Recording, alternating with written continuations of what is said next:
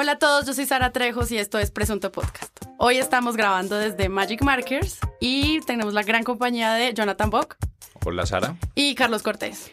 Hola Sara, hola a todos. Tendremos algunos corresponsales para que les vayan poniendo cuidado durante todo el capítulo. Hoy vamos a iniciar con nuestros titulastres y yo creo que el de esta semana ya nos da el pie para hacer este capítulo y es que Semana hizo una entrevista a un padre que estaba muy preocupado por su hijo y tituló con Todo comenzó con un brownie de marihuana. ¿Cuál es el contexto en el que aparece este titular y por qué Semana se lanza con una foto de un niño llorando que se agarra la cara? Y es... Pues yo creo que es la caricatura, como el, el mejor titular para una caricatura sobre drogas es todo comenzó con un brownie y es en medio de toda la discusión que estaba habiendo en el país, pues es no solamente es gracioso por lo ridículo, sino pues que no, no aporta absolutamente nada y lo que hace es que, bueno, lo iremos hablando a lo largo del programa, es pues precisamente continuar con esa narrativa desde los 70, ¿no? Donde el primer cacho de marihuana es la entrada, es la puerta a un mundo de drogas sin fin, ¿no? Entonces, pues es, es chistoso. Es chistoso porque además el caso que retratan no es de una persona que a causa de, no sé,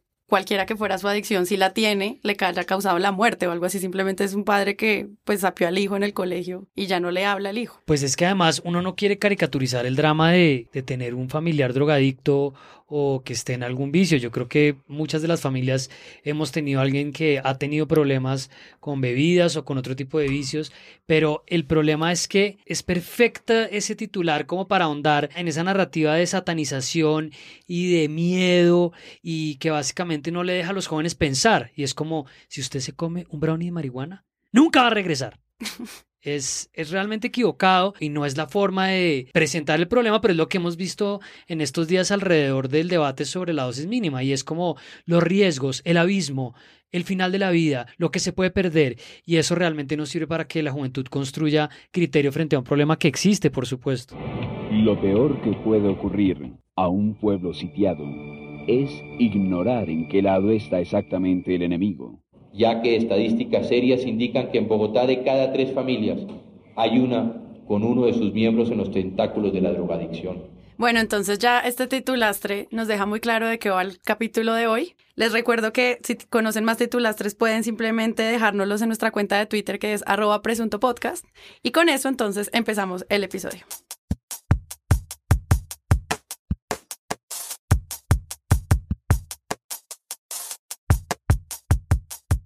El tema de la drogadicción.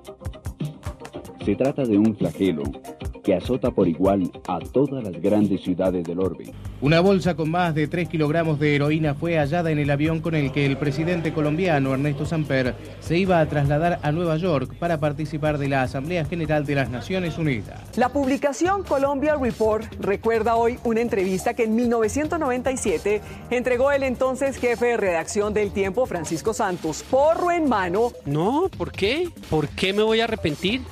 Yo veo con mucha preocupación cómo está creciendo la drogadicción en Colombia. Mucha preocupación. Un colombiano que no ha consumido drogas tiene su cara rozagante, su piel tersa, los ojos brillantes, nítidos. El consumo de droga lo lleva a todo lo contrario. Se ve más silento, consumido, los ojos hundidos.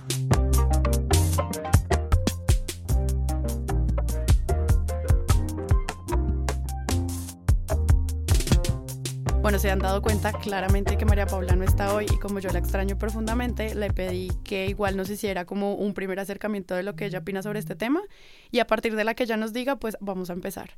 Entonces, María Paula, hola. Hola a todos, me encanta ser la corresponsal del presunto y ahora voy a jugar a ser María Isabel. Me pregunto por qué los medios se portan como padres anticuados que no quieren ver. El tiempo saca nota de dosis mínima y la ilustra con un porro y Bob Marley, por favor. Es el medio más leído en Colombia. La nota del brownie de semana es igual de pandita. La imagen que usan de cualquier biblioteca es alguien enloquecido y desesperado y el tono es paternalista, el papá que está frustrado. No puede ser que con la producción de coca de este país y el tráfico de tantas sustancias estemos encasillados en los porros y en que si una panelista de una radio fuma como divertimento o no. Nos debería dar pena. A estas alturas, periodistas y medios deberíamos ser expertos en todas las drogas, tener información, dar marcos de interpretación, porque para eso está periodismo, sobre el tráfico y consumo de popper, ácidos, pepas, heroína, barbitúricos, anfetaminas, etcétera, etcétera, etcétera. Bueno, es que estamos hablando de esto porque queda muy poco para que la sociedad haga comentarios al borrador del decreto con el que el presidente Duque busca cumplir su propuesta de campaña frente al consumo de drogas. Entonces, pues la propuesta es que la policía puede decomisar y destruir en las calles la dosis legal que porten los consumidores, a menos que pues el dueño demuestre un concepto médico o el testimonio de sus padres o vecinos para probar que es un adicto. Y acá es donde quería como que empezáramos el debate. Quisiera que habláramos desde el comienzo, que le demos un poco de contexto y que luego veamos cómo los medios se aproximaron a la situación. Bueno, hay que decir que en campaña Iván Duque muy rápidamente empezó a plantear en los debates que había que penalizar la dosis mínima, que no es una discusión nueva, viene desde antes del gobierno de Álvaro Uribe, eh, a propósito de la sentencia de la que fue ponente el magistrado Carlos Gaviria sobre la necesidad de penalizar el porte o el consumo de la dosis mínima. Entonces, esto viene de antes y Duque mismo, contradiciendo cosas que había dicho antes como un ciudadano común y silvestre, empezó a hablar de la importancia de, de penalizar la dosis mínima, que viene como básicamente de dos vertientes. Una es una convicción puramente eh, moral o, digamos con una conexión religiosa sobre las libertades individuales y sobre lo que se considera el consumo de droga como una actividad digamos que es reprochable. De los malos. Que es de la gente mala, que está asociada al fracaso, está asociada a la violencia, está asociada al desastre. Y el otro, que pues tiene relación, pero yo entiendo que apela a un sector de la sociedad, tiene que ver un poco con la facilidad con que los jóvenes están llegando a mm, adquirir o a conseguir drogas. Entonces es un tema de, política pública que uno entraría a decir, bueno, ¿es esa la solución de la política pública? Y fue un argumento que se repisó y que se desarrolló en la campaña y pues que en efecto apenas empezó el gobierno, lo, lo lanzó la ministra, en mi opinión, en mi opinión especulativa, simplemente porque a ella le dijeron que era lo que seguía, pero ella realmente no estaba preparada para torear esa discusión en el debate público. Esas consignas como tolerancia cero a las drogas son más políticas y propagandísticas que académicamente consistentes. Aquí se le van a quitar la droga a todo el mundo. Estamos el presidente Uribe, eh, perdón, el presidente Duque dentro de su Qué pena. O sea, como que lo lanzó porque estaba en la propuesta de gobierno. Yo creo que fue una de las primeras cosas que el presidente Duque le bajó a ella de línea y es nosotros vamos a hacer algo frente a la dosis mínima.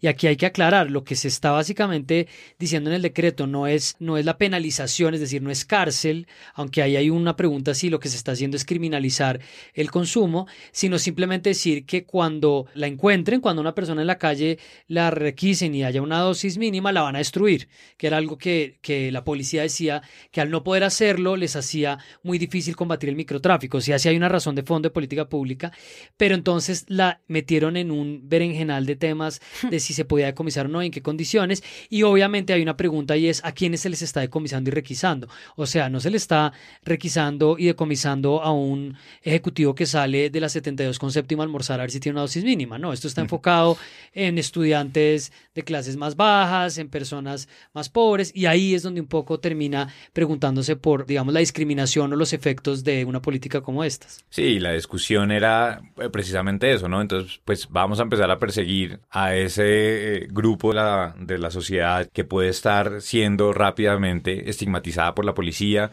y que son los que van a tener que enfrentar esos problemas y, y de ninguna manera pues ataca el problema de consumo que es más grande y más complejo en todo el país. Eh, yo creo todo esto me recordaba como que Santos decía una frase que yo creo que era bastante apropiada y es que con la política de drogas era como sentirse en una bicicleta estática, eh, que no se avanzaba para ningún lado. Y creo que no, ya no solamente hablando como de, de, este nuevo giro que quiere el gobierno de Duque, sino que los medios también están en esa misma bicicleta estática, ¿no? Porque como hablábamos del titular al inicio, es como ver un titular de 1980 y creo que la respuesta, aunque ahora vamos a hablar como de algunos ejemplos y unas entrevistas buenas que hubo para abordar a la ministra y para abordar el tema, en general siento que los medios se quedan un poco en la mitad del el discurso de, del gobierno, que es un discurso además, pues para un sector de la sociedad más conservadora, es un discurso que gira al, en torno al miedo, ¿no? Es como tenemos que generar también una narrativa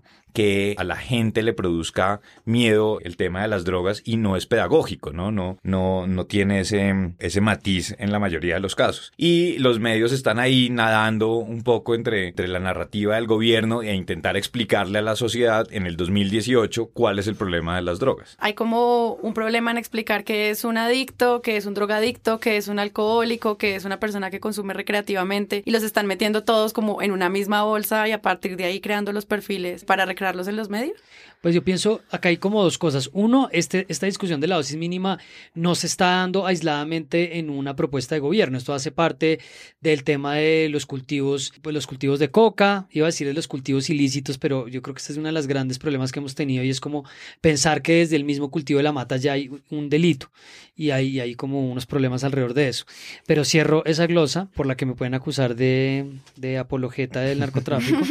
Pero lo que quería decir es que no está aislado. Acá viene un discurso del uribismo de que estamos nadando en coca, viene un discurso sobre cómo eh, los proyectos de sustitución no deben ser, de cómo debemos volver a fumigar. Entonces, por un lado, hay algo que conecta toda esta discusión que uno no siempre la ve en los medios. Pero por el otro, relacionado con lo que tú dices, hay ciertos temas a los que los medios tienen que estar preparados para volver siempre que sea necesario. Y esa es una discusión que se da muchas veces en las salas de redacciones. Pero ¿por qué sacamos eso si eso ya lo dijimos? Entonces, por ejemplo, este fin de semana que se estaba discutiendo el, supuesto atentado contra Guacho, el, disidente de las FARC, una discusión que había en la silla, y pues no sé si me metan un problema por decir que se discutió, pero me parecía interesante, es tenemos que volver a cubrir este tema, pero lo hemos cubierto varias veces. Entonces la discusión era, no, tenemos que volverlo a explicar, pero pues en una ABC o una presentación distinta. Entonces yo creo que en estos temas de drogas y de consumo, de los riesgos de la adicción, de los perfiles, hay que siempre volver y el red del periodista y de la sala de reacciones, cómo reconectan ese contenido con el debate, pero no hacen lo que me parece que le está pasando a muchos medios, con varias excepciones que vamos a tocar, y es tirar esos cubrimientos como paracaidistas, como este es el tema, acá hay otro tema, acá hay otro tema, y no hay una conexión. Sí, porque a mí no me queda claro que estén vinculando la dosis mínima con otro tipo de discusiones en torno a las drogas en el país, o a la lucha contra las drogas, o a la política integral de la que siempre se habla. Creo que los medios no lo están explicando tan claramente. No, y ahí una cosa con lo que decías que por momentos entonces parece como que empieza una competencia, ¿no? Entonces, no, es mejor fumarse 10 porros que tomarse 3 botellas de whisky.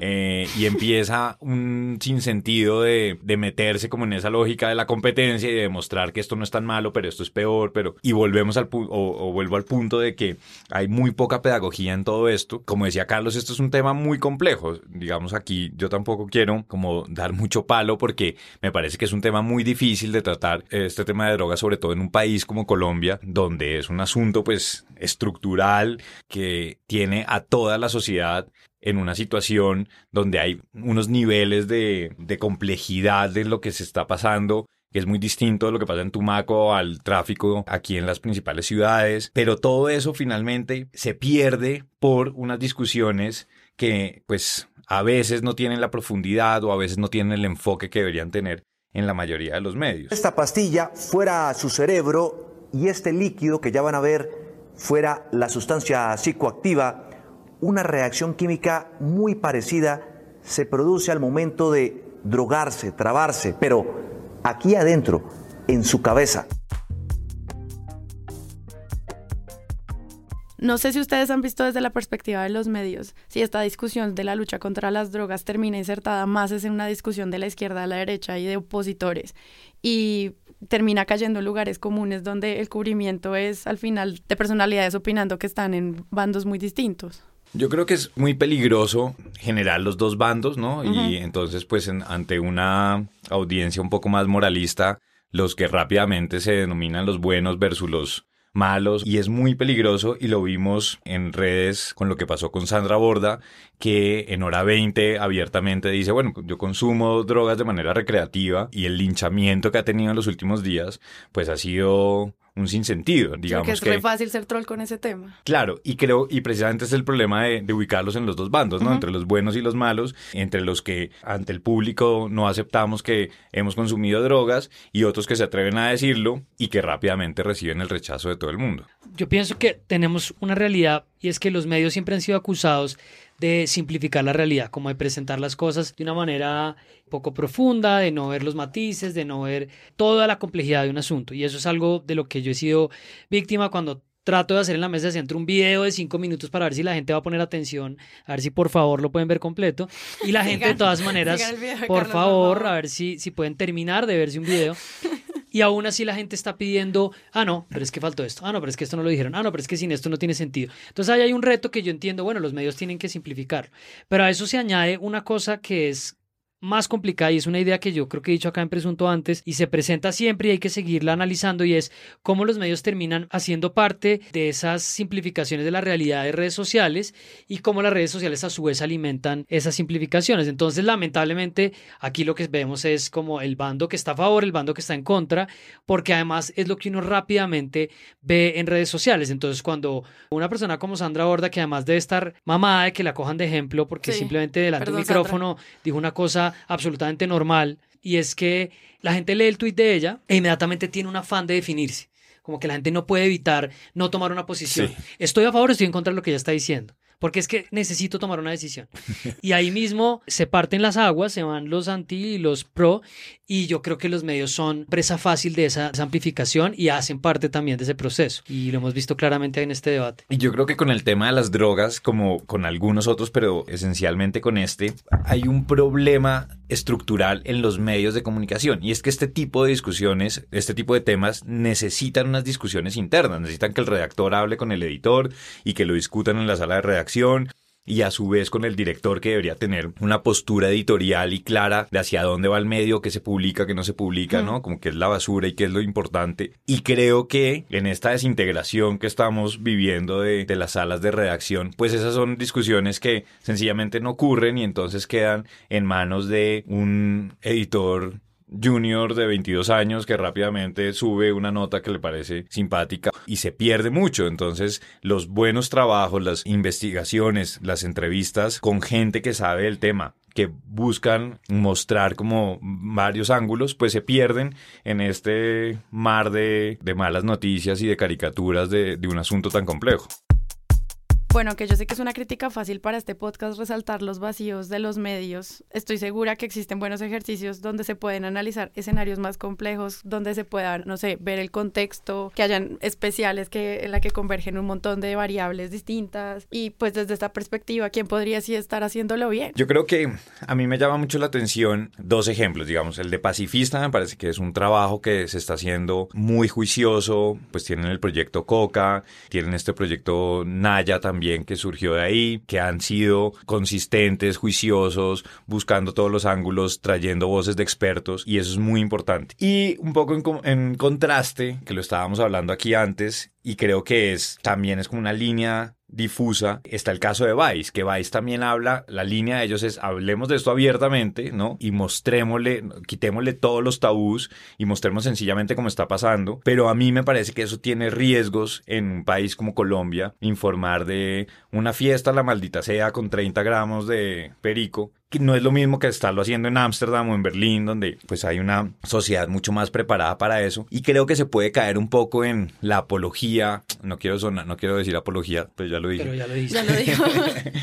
Pero sí, como un poco vía libre y, ¿no? y barra libre para unas fiestas que suenan del putas y que buenísimo que, que nos enfarremos así. Y ahí me parece que sí puede haber un conflicto, un problema en el abordaje de esos temas, que claro, ellos pues le llegan igual a un público distinto, unos sectores a los que no van a de la sociedad. sí, unos sectores de la sociedad que presumimos que pueden tener presuntamente una educación más abierta y esto, pero creo que es, que es una línea difícil para abordar. A mí me parece interesante ese debate de la línea gris entre efectivamente romper tabúes, porque me parece que Vice lo intenta, es básicamente reflejar lo que está pasando en la sociedad. Y en qué momento eso puede ser, usando la palabra grande que ya le hemos usado varias veces hoy, como una apología o simplemente un estereotipo de cómo cierto tipo de cosas están asociadas a drogas o a conductas de este tipo. Y también una caricaturización, o sea, cuál es un poco el subtexto de ese cubrimiento. Pero comparto un poco la idea de que sí rompe el tabú, comparto la idea de lo pacifista y para no hablar siempre mal de lo que hacen los medios, pienso que, por ejemplo, Caracol Radio, la básica, aunque no lo crean, vamos a decir algo bueno.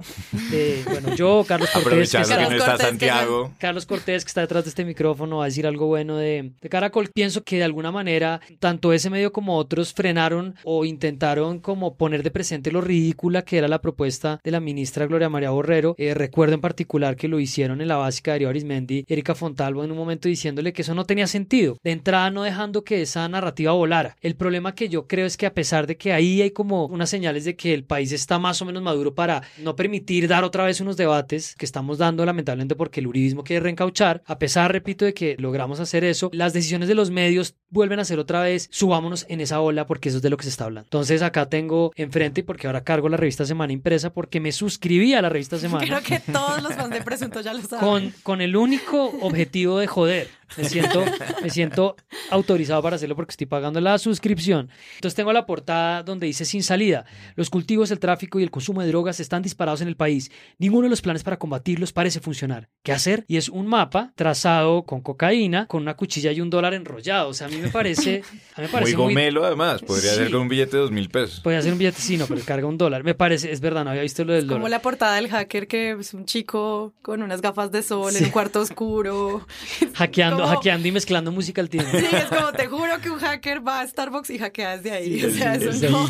no. pues no quiero parecer como moralista, pero me parece una portada que es desafortunada para un medio que está tratando de orientar a la opinión pública. O sea, pienso que hay unos debates anteriores, que hay unos debates que se conectan, pero bueno, estábamos hablando de cosas buenas y terminé hablando de cosas malas. Voy a guardar mi revista semana. no, pero, pero termine. Eh, no, simplemente creo que hay unas buenas discusiones. Yo pienso que pacifista y muchas organizaciones de la sociedad civil, acá hay una gran pregunta sobre el periodismo y es si realmente la sociedad civil, las ONG en particular, van a terminar ocupando el lugar de los medios para ofrecer ese tipo de argumentos, ¿no? Entonces, si, si uno mira los informes de la Fundación Ideas para la Paz, mm. algunos eh, argumentos de la Fundación Pares de Ariel Ávila, uno encuentra como unos matices donde uno trata de entender el problema y dice, bueno, esto no, no es tan fácil. Yo no sé absolutamente nada de la política pública de drogas, pero cuando me metí eh, a hacer un capítulo en la mesa centro sobre el tema, mi experiencia fue que yo no podía realmente explicar el problema a partir de, los que, de lo que estaba leyendo en los medios. Dije, no, yo necesito ver otras cosas porque, salvo contadas excepciones, como, repito, pacifista, que me acuerdo que explicaban cómo en los, en los proyectos productivos del gobierno Santos había grandes problemas como que no había luz para echar a andar las, la caña de moler caña, entonces cómo iban a reemplazar los cultivos y no podían moler caña. Salvo esos casos, repito, en general, pues esas coberturas son, son de un día. Y, y, voy a decir una cosa corta, yo creo que medita Sara porque estoy hablando mucho, estoy ocupando el lugar de Rivas hoy.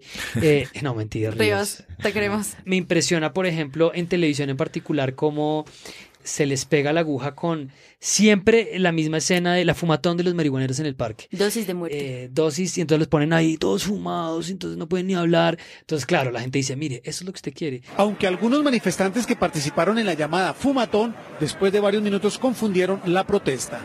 No a la corrida de toros.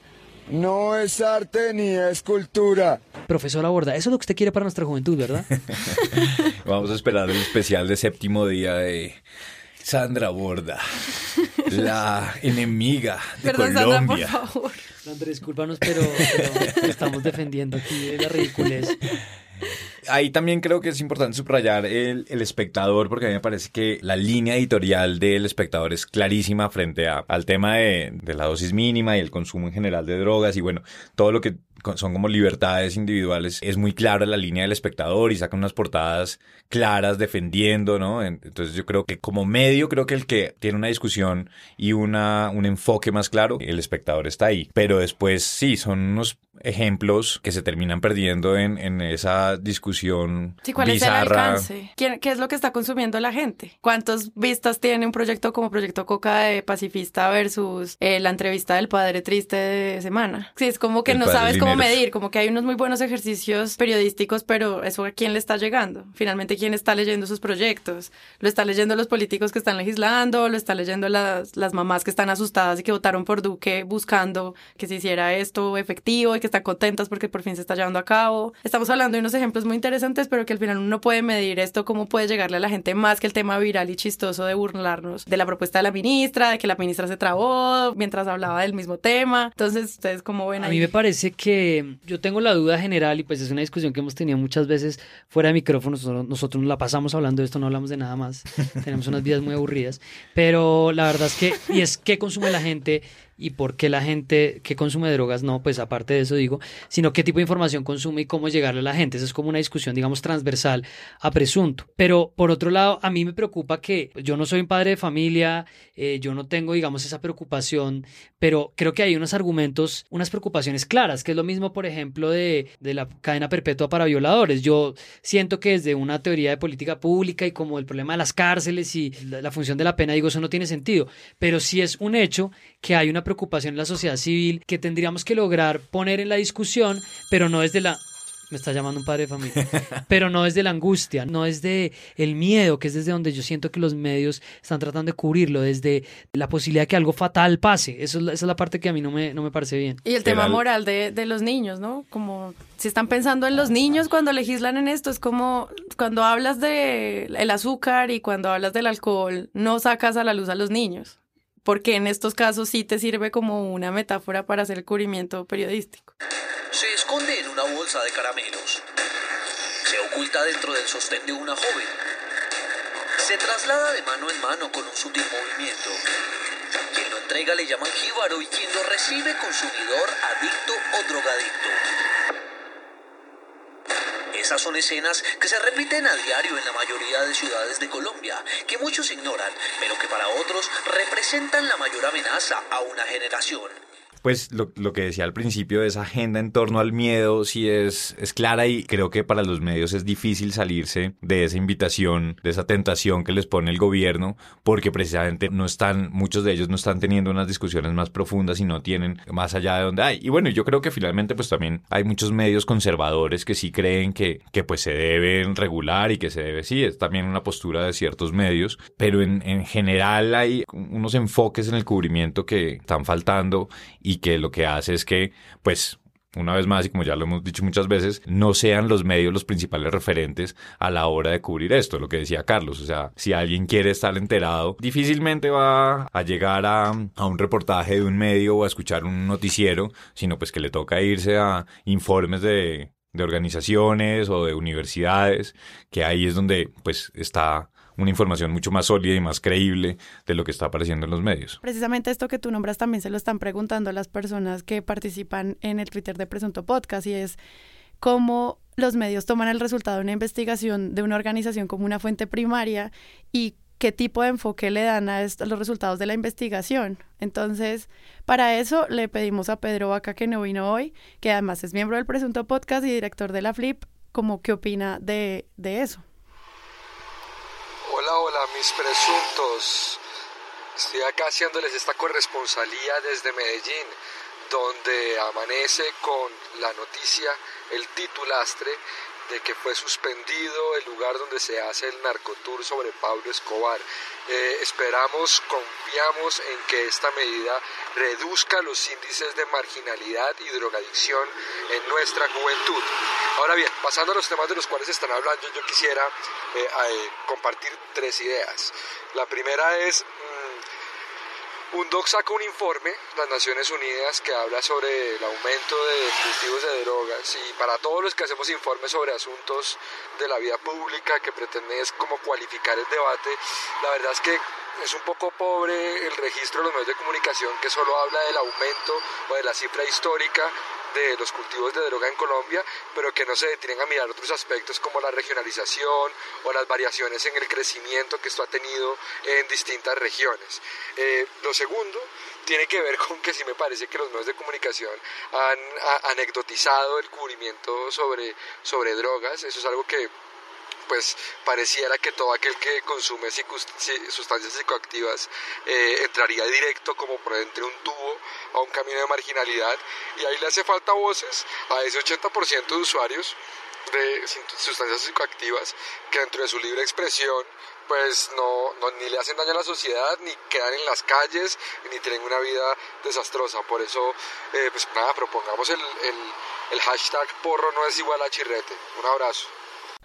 Bueno, además de lo que dice Pedro, también los medios tienen el reto de explicar qué es lo que están diciendo las Cortes al respecto, como cuál es el análisis desde la Corte Constitucional hasta lo que está pasando con el decreto y si, no sé, se me ocurren secciones como Hagamos Memoria al Espectador, que hace pues un recuento completo de las implicaciones de este tema. Entonces la pregunta es si ustedes han visto más casos donde los medios estén preocupándose por hacerle entender a la gente desde dónde se está parando el debate a nivel jurídico. Que hay un problema también y es de la idea del periodismo de, de cubrir lo que llama el, el he said, she said, que es nosotros necesitamos ofrecer un debate eh, periodístico que le dé la voz a este y a este, no importa lo que estén diciendo. Entonces, una parte del sector político colombiano instaló una verdad falsa y es que la sentencia de Carlos Gaviria fue el paraíso para el consumo de drogas en Colombia. Porque, porque esa es, digamos, una realidad que ellos instalaron. Es que no, desde que se, desde esa sentencia del viejo Gaviria, uno lee a los juristas diciendo, ahí fue, se perdió todo. Es lo mismo que sucedió esta semana, la semana pasada, con lo de que la Corte Constitucional había dicho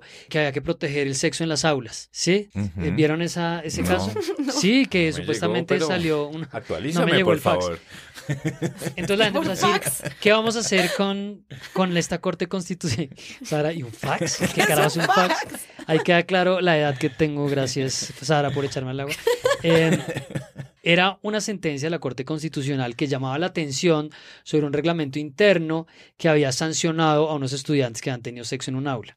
Y era un análisis sobre si la sanción se podía dar de esa manera. Es más o menos lo que entendí a partir de la discusión, porque la sentencia no la leí, porque además la Corte Constitucional se demora un año en sacar cada sentencia. Eh, pero el punto es que quedó un poco instalada la verdad de la Corte Constitucional está pervirtiendo a nuestra juventud. Entonces, la pregunta es si nosotros podemos revisitar la discusión de la dosis mínima, eh, de la dosis personal, sin volver una vez más sobre eso, sino tratar de explicar exactamente a qué se refería o cuál era la visión que estaba defendiendo la Corte Constitucional en ese momento de las libertades individuales y es la posibilidad de que una persona, si no está molestando y si no está afectando a los demás, pueda tomar decisiones sobre qué quiere hacer con su cuerpo y qué sustancias quiere consumir. Y ahí es donde un poco creo que la discusión no ha vuelto desde esa perspectiva un poco más amplia, sino simplemente que el uribismo decía que eso servía para pervertir a la juventud. Sí, pero es que lo que tú estás diciendo es, bueno, frente a cómo cubrimos la dosis mínima, también está el reto de cómo cubrimos el narcotráfico. El tema del narcotráfico, evidentemente, pues ahí hay una historia muy larga y una historia de violencia, ¿no? Hay un matrimonio muy claro entre narcotráfico y censura y violencia. Y precisamente creo que eso es algo para tener en cuenta, que en las zonas donde más se está produciendo coca, en Putumayo, en Nariño, en el Catatumbo, hay, no hay medios, ¿no? No hay periodistas, no hay medios locales que estén hablando de eso. Entonces, pues ahí el, el problema es muchísimo mayor. Y ahí el papel de los medios nacionales ha sido muy importante, pero cada vez es menos. Y cada vez hay un interés o no sé con qué tenga que ver, pero no hay una decisión tan clara de vamos a cubrir lo que está pasando de una manera que esto pueda hacer, pues, llegarle a todo el país. Y ahí, pues, se le suman muchos más problemas, pero sobre todo por el factor violencia, que hace que sea muy difícil cubrir lo que está pasando en esas zonas donde están operando, pues, todos los grupos ilegales. Yo creo que para cerrar hay un, hay un tema que es realmente importante y es cómo estamos aproximándonos a este tema desde la difusión científica, porque pues ya cuando hablan de drogas, pues yo siento que los medios también se están echando un bulto encima de explicar qué es lo que le pasa a la gente cuando se droga y por qué esto es peligroso o no y qué es lo que causa y por qué causa adicción, etcétera. El tiempo sale con un viaje por el cerebro de un marihuanero. Los efectos del cannabis dependen de la concentración de receptores que hay en el organismo y es un texto súper técnico en el que citan a un médico que es una persona que explica qué pasa dentro del cerebro de las personas, pero no sé si con eso es suficiente o simplemente en estos temas es mejor solo dejárselo a la política, a la moral y luego avanzar de otra manera en la difusión científica y cuál sería el papel de los medios, además del de Juan Diego, pues que a mí me quedó súper claro qué le pasa a mi cerebro cuando Pues yo el otro día tenía una discusión con un amigo de qué causaba más daño, si el popper o la coca. Y pues yo hablando desde mi intuición decía, no, pues el popper tiene que ser mucho peor. Y entonces, bueno, empezamos a buscar y en ningún medio encontré información que me pudiera, pues, guiar un poco hacia qué puede ser peor. Fue finalmente en una nota en The Guardian que terminaba viendo como una voz de unos científicos que hablaban eso.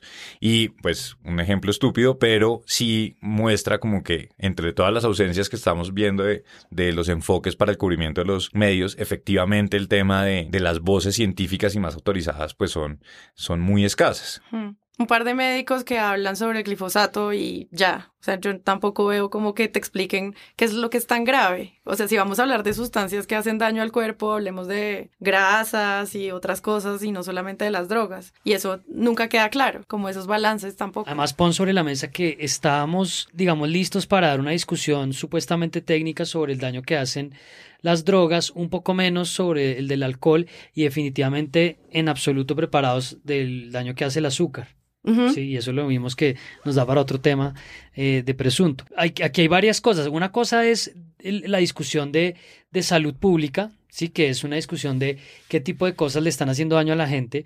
Hay otra discusión sobre las libertades individuales de una persona que, que claro, en qué medida está tomando decisiones que le ponen un peso mayor al sistema de salud, que resulta más costoso socialmente, pero en qué medida también está tomando decisiones frente a qué carajos quiere hacer con su vida. Y una tercera pata de la discusión es pues el problema de la política antidrogas. Entonces, si nosotros pudiéramos como tratar de, discutirlas de alguna forma sin tener que atarlas una con otra, pues podríamos de alguna manera ayudarle a la gente a desarrollar un criterio más sofisticado sobre esto. Pero como tenemos ese afán de coherencia, si usted está en contra de la fumigación, entonces no puede consumir droga, y si usted está en contra del consumo de drogas, entonces tampoco puede hacer esto, y si usted hace eso, es, un, es, el colmo y es un, y es, un mal, es un antisocial pues entonces no funciona, porque, porque sí, es un hecho que hay gente que, que tiene un grado de consumo más alto de unas drogas que de otras, y es un hecho que hay unas drogas que son más costosas para el conflicto armado o para el problema colombiano que otras, pero no se le puede exigir a la gente desde esa visión del individuo hacia arriba y es como por culpa suya es que estamos en este problema de drogas en este país, porque pienso que eso no ayuda realmente a avanzar la discusión. No, pues si al final lo que determinan las personas es quedándose con su propio criterio y por eso es tan gracioso lo que hace, lo que decíamos en el capítulo anterior, como es de la ternura, Juan Diego Alvira explicando qué pasa en el cerebro con el Alcacetzer, pues eso se convierte en un chiste porque la gente incluso sabe más qué pasa y no porque lo haya sabido de los medios. Yo me pregunto qué tanto a la gente le quedó, sería interesante hacer un focus group. He pensado mucho últimamente en los focus groups. Focus group eh, presunto participen todos ya con la siguiente pregunta. Podríamos armar un focus group con la siguiente pregunta. ¿Qué efecto tuvo? A ver, preguntarle a un tío, no voy a decir tía porque entonces me van a acusar de machista, preguntarle a un tío, eh, es decir, una persona de más de 60 años, a un joven, es decir, una persona de menos de 15 y a alguien aleatoriamente. ¿Qué, qué le suscita la imagen de Juan Diego Alvira eh, tirando al Alcacelser? Porque, porque pues y también vean el Alcacelser Challenge en Twitter, por supuesto. Por favor. Porque yo pienso que a mucha gente sí le pudo haber causado una impresión de eso, eso es lo que hace, eso es lo que hace en el cerebro. Y entonces uno realmente se ríe y qué, qué chistoso, pero entonces después nos sentamos y decimos, mierda, esta vaina sí. ¿Quién la vio? estas sí son imágenes que terminan siendo muy poderosas para la gente. En esas imágenes medio, medio chimbas que escoge un periodista que está aproximándose al tema en un noticiero del mediodía pues hay una responsabilidad muy grande en cuál es la percepción que la gente termina formándose del problema. Frecuentemente en muchos parques de Colombia se puede encontrar o se puede observar lo que ustedes ven a mis espaldas. Se trata de zapatos colgados en los alumbrados públicos. Muchos pensarían que se trata de una broma juvenil, pero no. La policía aclara que estas son zonas que las pandillas marcan para identificar dónde se venden estupefacientes. Entonces queda de tarea titulastre Focus Group.